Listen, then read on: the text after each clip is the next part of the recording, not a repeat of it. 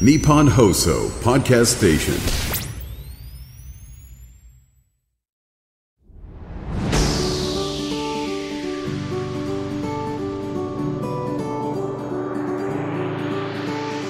日本放送楽天証券プレゼンツ。人生流し作れよ資産。楽天証券プレゼンツ人生流し作れよ資産。パーソナリティの半沢美穂です。この番組では毎回資産作りの相談役である独立系ファイナンシャルアドバイザー略して IFA をゲストにお迎えしまして資産作りのあれこれを一緒に一から学んでいきます。今回のゲストは前回に引き続きこの方です。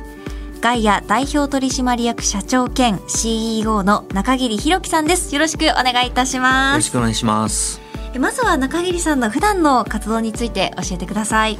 はい、あの私はですね、えー IFA 法人ガイアの代表をしておりまして、まあ、この会社はですね17年前にできております。で私自身はですねあの最初はファイナンシャルアドバイザーとしてあの活動してたんですけども、まあ、最近は経営の方が中心となっております。でまたそれ以外にもですねあのこれまでに書いてきた本が16冊ありましてあのお金のこととかですね投資のことをですね、まあ、いかに分かりやすく伝えるか、まあ、そういった活動もですね、えー本を通じてしております。はい。そんな中桐さんからですね今回お話をお伺いするのは前回に引き続きこちらのテーマです。アメリカの資産作り最前線。ということでこれまでもお話伺ってきたんですが前回の回ではですねやっぱりあの私 IFA が運用額としていきなり100万ドルっていう大きな金額を提示しているっていうことにねすごく驚いたんですよね、やっぱり私たちにとってはかなり大きな額なんですが向こうにとってはそれがどちらかというとまあ主流というか多いっていうお話なんですよね。そうですね、はい。ですので、まあ、それ私自身もですね非常にびっくりしたというのがあるので、やっぱり本当に一般の生活者の方がきちんとですね毎年毎月積み立てをすることで100万ドルという資産を作ってるとはい。いうことですので、やっぱりきちんと投資をしてですね、まあ、福利を使って運用すればですね、まあ、そうした金額も決して夢じゃないということですね。そうですよね。あの日本の私たちでも再現可能ということもね、はい。あの中桐さんから前回お伺いしましたので、ぜひ参考にしてみたいところだなと思います、そして今回はですねアメリカの資産作りを参考にした資産作りのお悩み解決法について中桐さんからお話しいただきます。今回もよろしくお願いします。よろしくお願いします。楽天証券プレゼンツ人生流し作れよ資産。この番組は楽天証券がお送りします。楽天証券プレゼンツ人生流し作れよ資産。改めましてここからはガイア代表取締役社長兼 CEO の中桐弘樹さんからアメリカの資産作りのノウハウを生かしたお悩み解決法についてお話しいただきます。まずはですね前回私たちもお話をお伺いしたんですが日本とアメリカの資産作りへの意識や行動の違いについて資産の持ち方でその増え方がね全く異なるというお話がありました。具体的には20年間でアメリカでは資産がおよそ3倍日本は1.4倍にしかなっていないということでしたね、まあ、背景としてはアメリカでは資産のうちおよそ半分強をなんと株式と債券で保有していると。で日本はまだ15%弱ということで資産の持ち方でねこんなにも差が出るんだなということがよく分かりました。さこういった情報なんですが世間の方どれぐらい知っているのか街で調査をしてみました。20代後半で職業は技術職です。こんなに違うんだなとちょっとショックではありますね。なんかこう日本も積み立て NISA をした方がいいとかっていろいろ聞くんですけどやっぱり投資をよくしてるっていう話は聞くのであの会社とか以外に個人でも。そういったなんか自分たちの家庭で取り組んでいることがあるのかなとは気になったりはします。えー40代会社員です、うん、あんまりよくわかりません。あ日本ではお金の勉強ってあんまり学校では教えてくれないんですがアメリカではそういった教育ってされてるんでしょうか？30代の会社員そうですね。はい。投資をしていかなきゃいけないなとは感じてます。リスクをやっぱり嫌う方が多いイメージはありますけど。多分なかなかその余分にというか余剰に回す資金が難しいっていう側面はあるのかなと思いますけど。40代で自営です、まあ、半分回せればいいですよね、多分収入のレンジによると思うんですけど、僕はま住宅ローンあったりとか、子供のこともあるので、回せる分と回せない分っていうのがやっぱりある中でっていうふうになると思うんですよね、で収入がやっぱ多い方が回しやすいっていうのはあると思うんです会社員40代です、資産を増やすっていうやり方があんまりわからないからかなって思います。そういった信託みたいなのに預ける、まあ、運用してもらうっていうやり方ぐらいしか思いつかない、まあ、自分ではなかなかそういうことを知らなかったりするんであの任せるかなと思いました。その資産を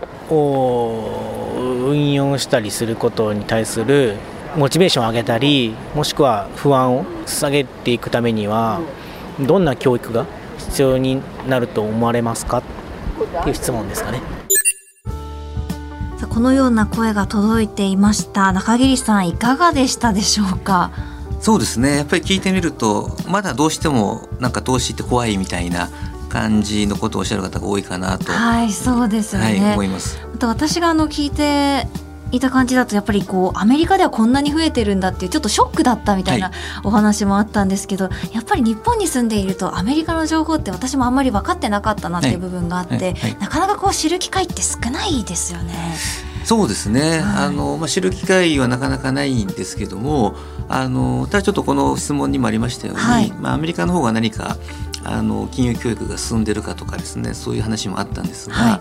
まあ、あのどっちかというとですねやはりアメリカってこうリスクを取ってリターンを得るというのが、まあ、あの一般的というかですね。ですので、まあ、身の回りでも例えば有名な今の会社ってそのアップルにしてもグーグルにしてもですね、はい、やっぱりここ10年20年で出てきた会社になりますのでやっぱりそういったところを身近に見てですね。でやっぱりきちんとそういった形であのリスクを取ってる人がリターンを得てる。もしくはその上場会社に投資信託を通じて投資をしてればですねそういうようなアップルとかですねそういった会社がどんどん出てくるので、はい、そういった面でいくとそのリスクは取ってるんだけどもそういった会社がまた今後も出てくるだろうという多分そういった気持ちがアメリカ人にあるので投資を続けられるんじゃないかなというふうに思います。はい、皆さんがあの今教育っていうお話もあったかと思うんですけど、はい、アメリカの方っていうのは例えば幼い頃からそういう金融教育みたいなのが盛んだったりするんですか、あのやっぱりアメリカの方はですねそういった形で、まあ、日本と違うところはですねすごいあのプレゼンテーションの教育がうまかったりとかですね。はい、聞きますよね。ねはい。まあそれと同じような形であのお金に関してもですねやっぱりきちんと伝えるというかですねただなんかこうこれだけ貯金しましょうとかそういった話ではなくてさっきお話したようにやはりその会社というものがどうやってこう成長していくのかということですよね。でそれにはきちんと、まあ、イノベーティブなプロダクトを開発したりですねそうしたサービスを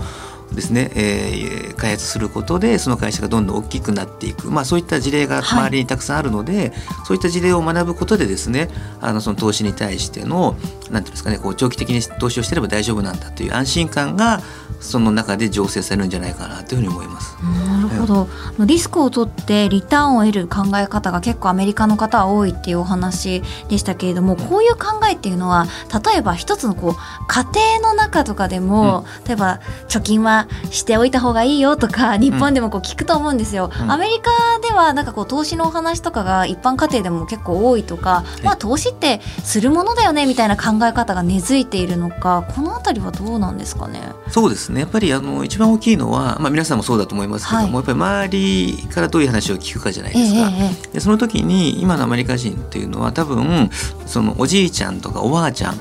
がきちんと長期的に投資をしてうまくいってる人が多いので、あ、そういう背景があるんですね。で、ね、例えばその夏休みとかにそこに遊びに行けばですね、はい、まあそれなりの家に住んでて、えあの楽しそうに暮らしてるのを見るとですねじゃあどうしてそんなとこに住めるのってなると小さい頃からですね、えー、積み立てをずっとしてきたからだよって言われると多分一番それが説得力ありますよ、いや本当ですね。近い方がそうやってうまくいってるというか、はい、成果出されてると、はい、あやっぱりやった方がいいのかなとか思いますよね。そう、ね。はい、まあ、そうした形でどんどんそれが、まあ、いい形の投資が、あのどんどんなんですかこう連鎖していってるというかですね、それが今のアメリカかなというふうに思います。なるほど、まあ、とはいえやっぱりリスクもはい。承知な部分もあると思うんですけど皆さんリスクのについての考え方っていうのは、改めてこうどういったこう思いで投資されている方が多いんですかね？そうですね、まあ、あのもちろん投資商品ですのでその毎年、えー確実にですね値上がりするってことはないと思うんですけども、まあ、その1年で必ず7%上がるかということはないと思うんですけども例えば10年でもてばですねこう倍ぐらいになるんじゃないかとかですね、まあ、さっきもあのおっしゃってましたけど20年で3倍とかになってるわけですので、まあ、そこに対してのなんていうんですかねこう自信というか信頼はあるのでそういった意味ではリスクを取らなければリターンが得られないのでそういったふうに考えてるんじゃないかなと思います。なるほど。あとあの今回のですねあのインタビューの中にあのお子さん子供のこともあるので回せる分と回せない分もやっぱりこうお金はあるっていうお話もあったんですが、ライフステージによってどういうふうにお金をこう回す回さないっていうのを考えたらいいんですかね？あそうですねでまああのそこに関してはですね、まあ、私も実際に相談業務乗ってますけども、はいやはり一番思うのがですねなんかこう例えば給与のうちの2割は投資に回しましょうとかですね。え貯金はしましょうっていうとなんかそれがあのずっとですね頭にの残っててですね、はい。逆になんか投資をしていくことがストレスになったりするのでそこはちょっともうちょっと気軽に考えていただいてですね。子供がいないうちはある程度回せますけども、まあ、子供が大きくなって、まあ、中学生とか高校生、はい。大学生になる時はやっぱり教育費が一番かかりますかかりますもんね。ではい。その時はちょっと積み立て金額を減らす。でまたあの大学を出たらですねちょっとそこをまた増やしていこうという形で、まあ、あの相談をしながらですねこう柔軟にあのライフステージに応じて対応していくというのがいいかなというふうに思ってます。一回積み立て始めたらその額でずっとやらなきゃいけないわけじゃないよっていうことなんですよね。はい、それは違いますね。はい、ライはい。フプランとかライフステージに合わせて投資の金額も決めていくっていうのが一番良さそうですかね、はいそうすると。はい。ありがとうございます。えまたですね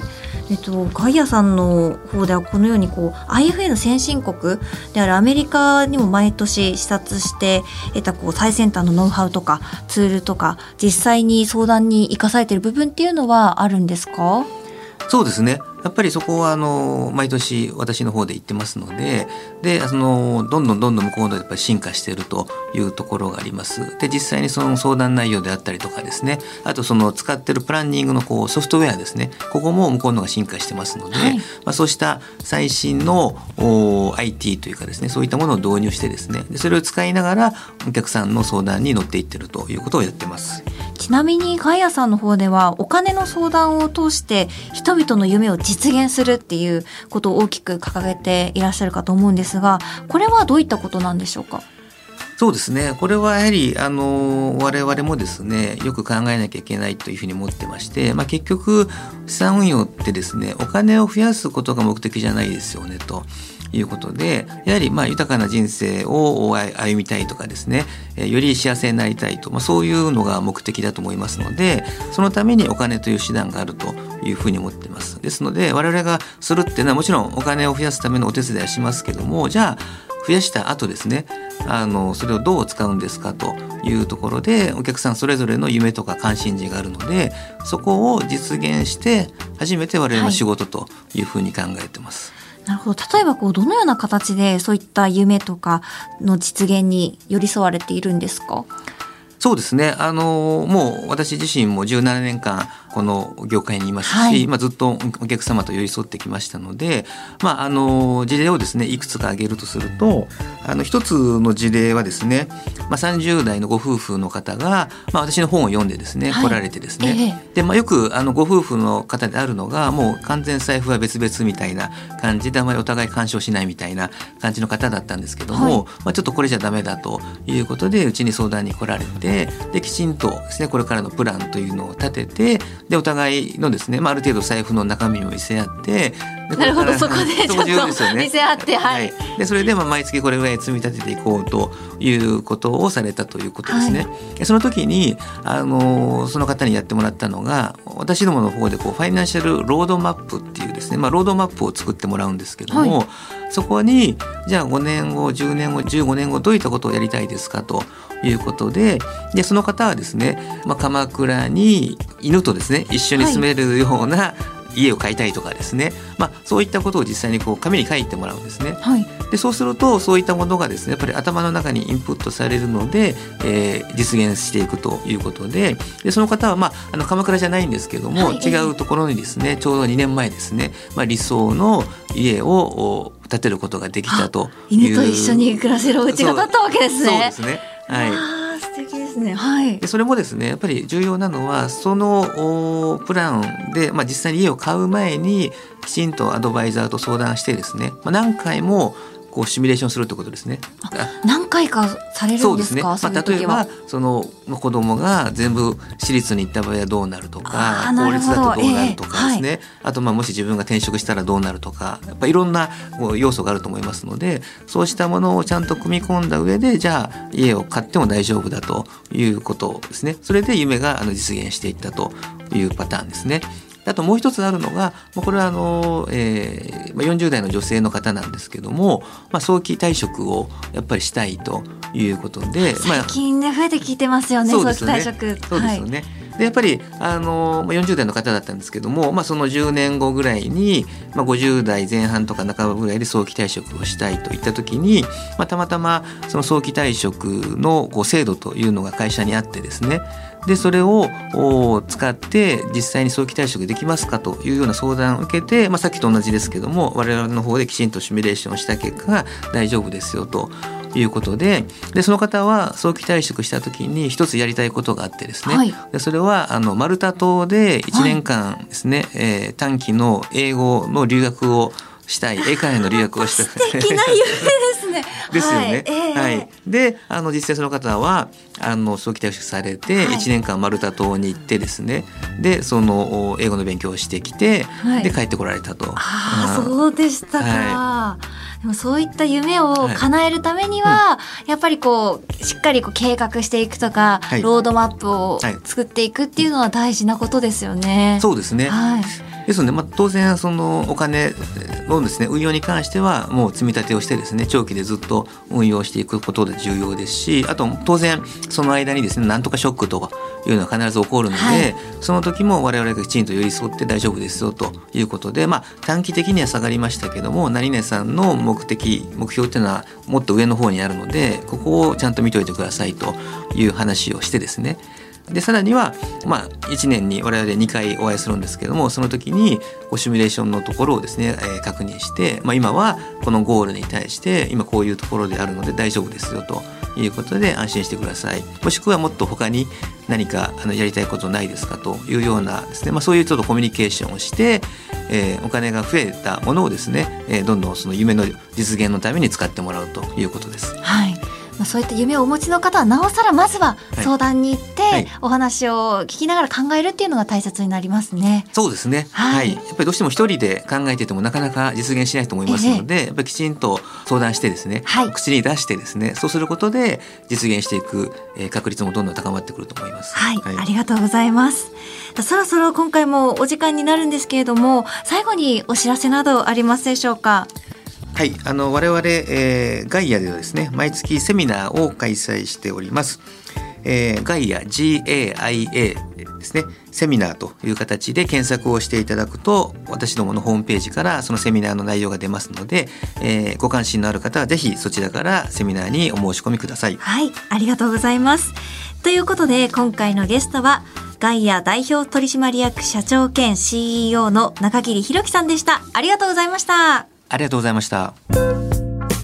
楽天証券プレゼンツ、人生長し、作れよ資産。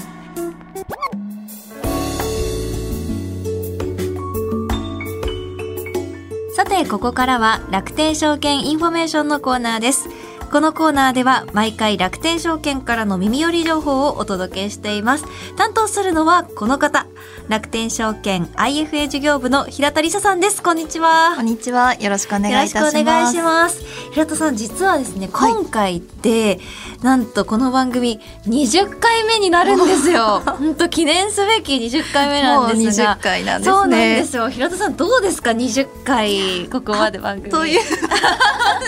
ですね。だってこれお話しする前は、はい、こういったこう何かメディアで喋ったりとかそういうのあったんですか？全くなかったです。これが本当にあのラジオ出演これ聞いてる方もびっくりしてますよ。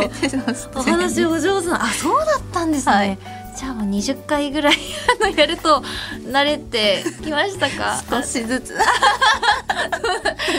今日もねスタジオにさっそと入られて。いやもうもう平田さん本当にもう私の信頼もどんどんどんどん熱くなっているんですけれども。はい。ありがとうございます。こちらこそ。あの平田さんとか私への質問も実はあのメールで皆さん募集しているので、はい、何かあったらぜひあのお送りいただけたらなと思います。しております。はい。では今回もね張り切ってやっていきましょう、はい、先ほどまでガイア株式会社中桐さんにお悩み相談をさせていただいていたんですけれども平田さんお聞きになっていましたか？はい聞いておりました。はい。どうでしたかね？ね、皆さんのお悩みやはりアメリカの方々のその夢を実現するっていったところ、はい、ぜひ日本の皆様も大きく夢を持っていただけたらそうですよね。私たちも、ね、できるかもしれないその可能性があるっていうことだったので、はい、できていくといいですよね、はい、やはりこういったこうアメリカの資産作りの状況だったりとかそういった体験談を聞くと、うん、もう誰かに相談できるっていうことの大きさっていうのを改めて感じますよね。そうですね。はいということでですね、楽天証券インフォメーション、今回は日本で活躍する IFA についてお話伺ってみたいと思います。はい、はい。現在あの日本で活躍するアドバイザーっていうのは何名くらいいらっしゃるんでしょうか？日本でですね IFA として活動されている方ですね、はい、あの日本証券業協会が2023年8月に発表したデータによりますと6500人を超えてきているような状況です。6500人、はい、そんなになんか私かなりいらっしゃるなという印象本当ですだったんですが、はい、ではですねその証券の提案という観点からあのお話なんですけれども、はい、証券会社の従業員って何名いるってご存知ですか？証券会社さんでも大手のところが多いんで、はい、まあ何万とはいるのかなと思うんですけど23、はい、万とかですかね。そうですね、実はその同じ日証協が出したデータによりますと証券マンの数8万7千人以上というような8万人超えてるんですね、はい、状況なんです。およそ IFA の13倍超えなんですね。ということは、はい、IFA の方ってやっぱりこう相対的に考えるとそんなにこうやっぱり多いとは言えないそうなんですよ。はい、まだまだなところでございますし、はい、まあ、そういったところでもあのお客様本位の提案スタイルであったりとか、まあ、営業方針に縛られないご提案といったところで IFA、アドバイザーの価値高まってはおりますので活動してくる方々というのも今後は年々増加傾向にもあるといったところで増えてくると思われます。なるほど楽天証券から見た今後の日本で活躍する IFA っていうのはどうなっていくと思いますか？あのアメリカの資産作りの状況を聞いてリスナーの皆様も理解深まってきていらっしゃったかと思うんですけれども資産運用に関してアドバイスを受ける、まあ、相談できることが当たり前になる日っていうのは日本にもいつか来ると思っております、まあ、楽天証券ネット証券ではあるんですけれども人に相談できる安心感っていうのはいつまでも存在し続けるものだと思いますし、まあ、IFA の皆様と一緒にですねぜひアドバイザーに相談する選択肢というのをリスナーの皆様にも届けていければと思っております。はい。大切なお金資産作りだからこそこの安心感っていうのはね、はい、大事になってきますよね、はい、はい、ありがとうございます。楽天証券 IFA 事業部の平田理沙さんでした。ありがとうございました。ありがとうございました。楽天証券プレゼンツ人生流し作れよ資産この番組は楽天証券がお送りしました。日本放送楽天証券プレゼンツ人生流し作れよ資産。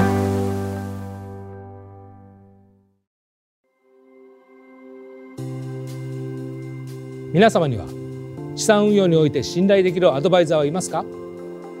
大変複雑でかつ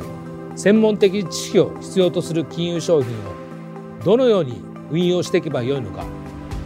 ご自身のライフステージに沿った適切な資産運用ができているのか不安。といったお客様の声を非常に多くいただきます。多くの悩みを伺う中で最大の課題は身近に適切な相談相手がいないことだと当社は考えています。そのようなお悩みの解決手段として楽天証券は IFA サービスをご用意しています。IFA とは公正中立な立場から皆様に資産運用のアドバイスを行うプロフェッショナルです。ネット証券である楽天証券と提携するアドバイザーが直接皆様のお悩みをお伺いし家計の見直しから資産承継まで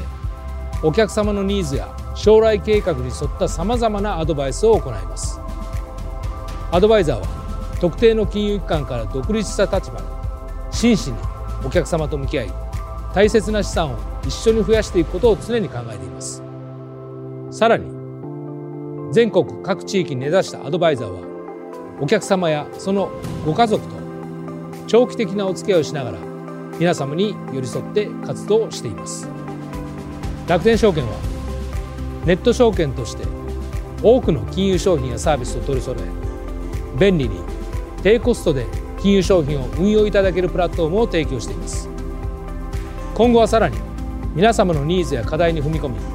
最適な解決策を提供していくことは大切だと考えています。その中でも IFA サービスは皆様の資産作りをお手伝いするために重要なサービスです。これからも楽天証券はこの IFA サービスを通じてお客様と共に資産作りに取り組んでまいります。